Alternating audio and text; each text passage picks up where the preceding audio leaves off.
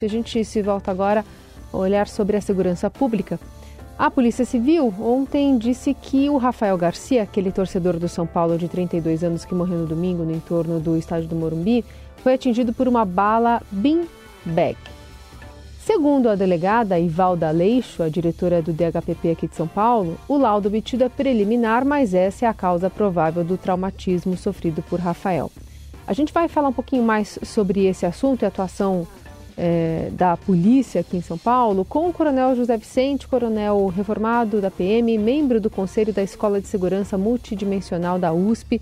Coronel, obrigada por estar aqui. Bom dia. Bom dia, Carolina. Bom dia, Raíssa. Bom dia. Bom dia. Gostaria que o senhor explicasse aqui para os nossos ouvintes essas beanbags, quando é que elas chegaram aqui ao Brasil, especialmente a Polícia de São Paulo, e qual que era a ideia ao trazer essa arma de menor potencial ofensivo?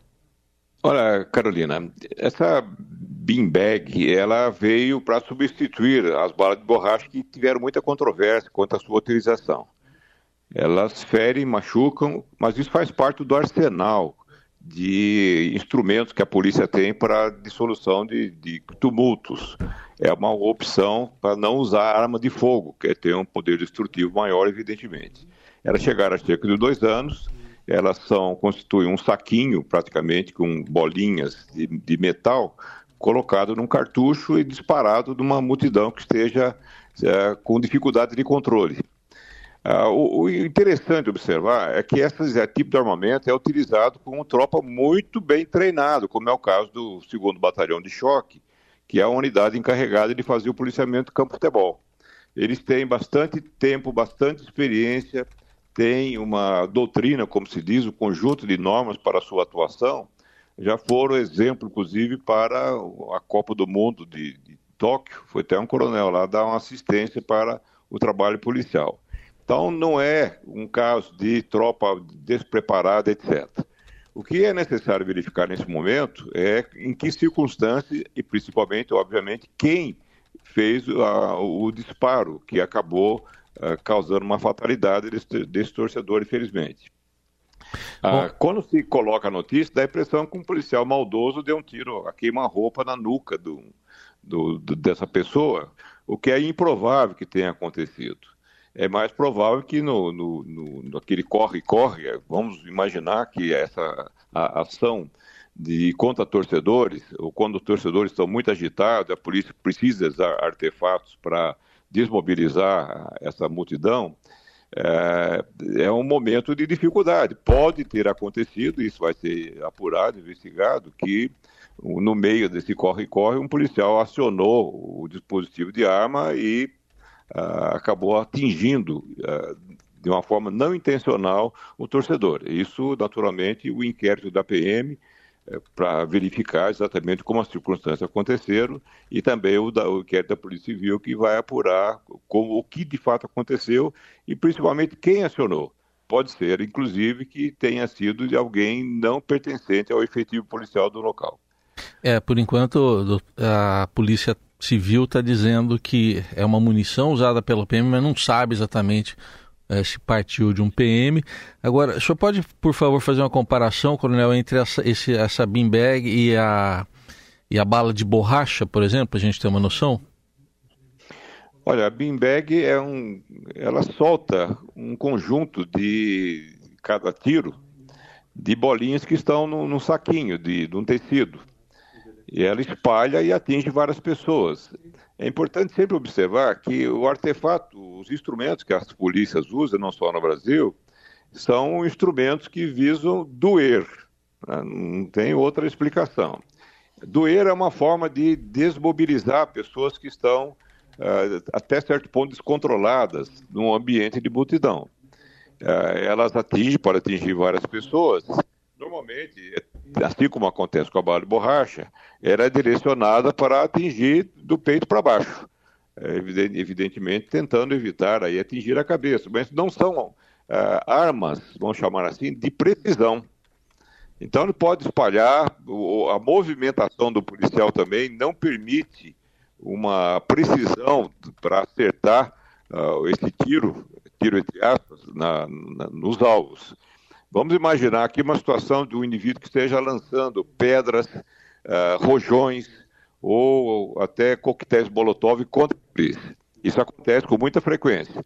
A bala de borracha, ela, ela tem uma finalidade, é uma carabina que atira, para acertar essa pessoa e desmobilizar a sua ação agressiva contra os policiais, ou eventualmente contra outra torcida, por exemplo. Uh, então, a precisão, ela é realmente precária. Tanto que é, há um mínimo de, se recomenda um mínimo de seis metros para essa beanbag, mas normalmente os policiais atiram até num, numa escala de, de, distância maior do que isso. Então, isso faz parte do arsenal. Mas, como se diz, esses artefatos são menos letais. Não são completamente é, não letais, como se falava antigamente, porque eles podem. Até uma bomba de gás lacrimogênio pode matar uma pessoa que tenha algum distúrbio respiratório, por exemplo, um distúrbio cardíaco, já se registrou isso anteriormente. Mas isso não é impeditivo para que a polícia continue a utilizar esses artefatos. Coronel, é, então pensando que essa, essa arma foi usada é, por parte de, de, de, algum policial, então você mencionou que elas são é um conjunto de balas. Então, a hora que efetua o disparo, essas balinhas elas se dispersam e atingem essas pessoas com o objetivo de doer, se eu entendi bem, né? Sim, ela dói, incomoda, como o gás lacrimogêneo também, como o cacetete também, como a bala de borracha. E a questão está na proximidade. Então, se você dispara isso muito próximo, ou então é, acaba direcionando a parte de cima do corpo humano, isso pode causar morte.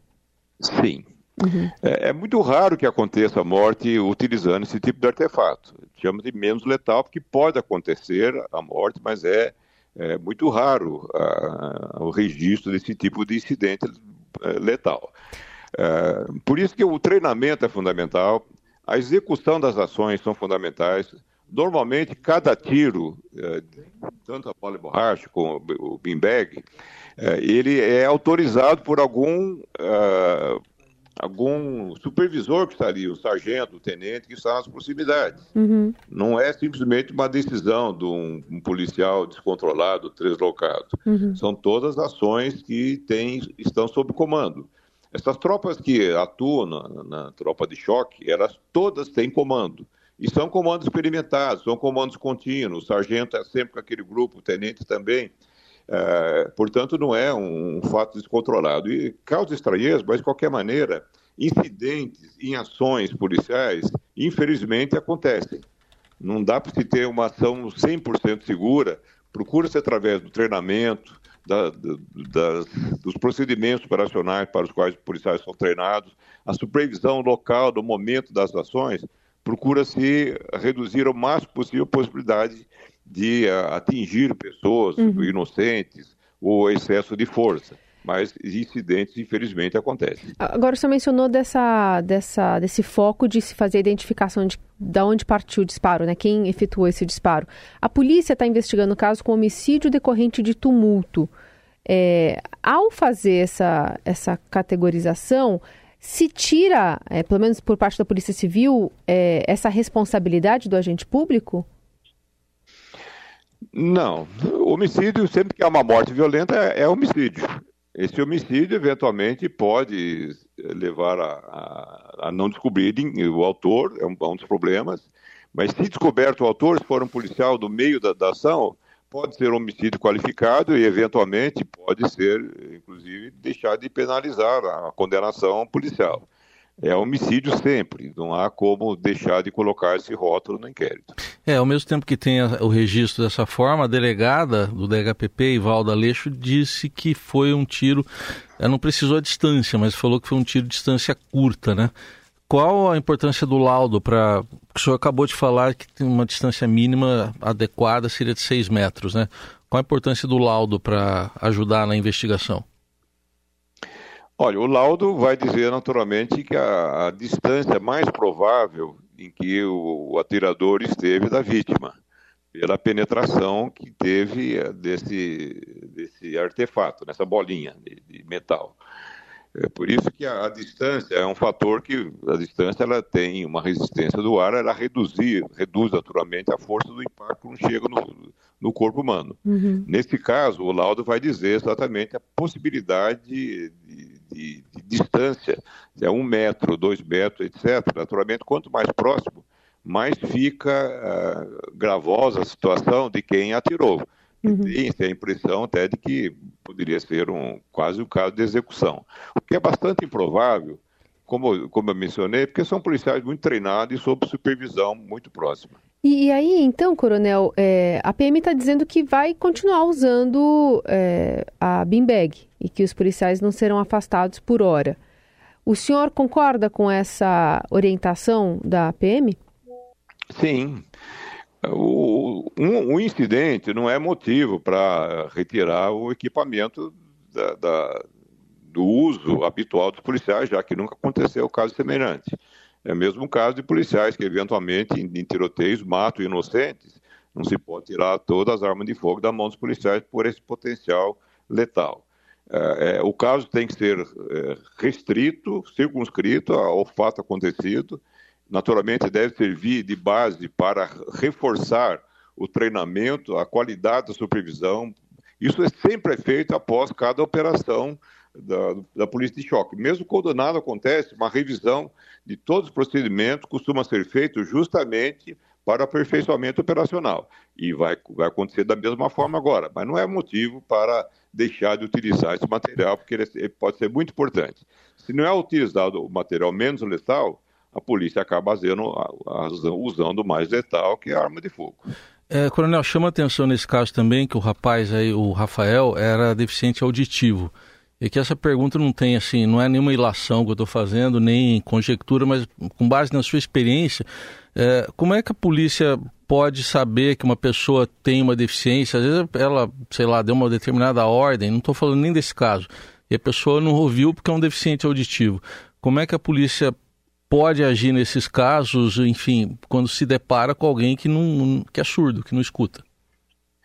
Olha, é muito difícil a, a polícia concluir que o indivíduo é surdo, é, é surdo, né? Os sinais, esses momentos são momentos muito tensos e as ações são muito rápidas. Ocorrem em frações de segundo as ações e reações, inclusive dos policiais.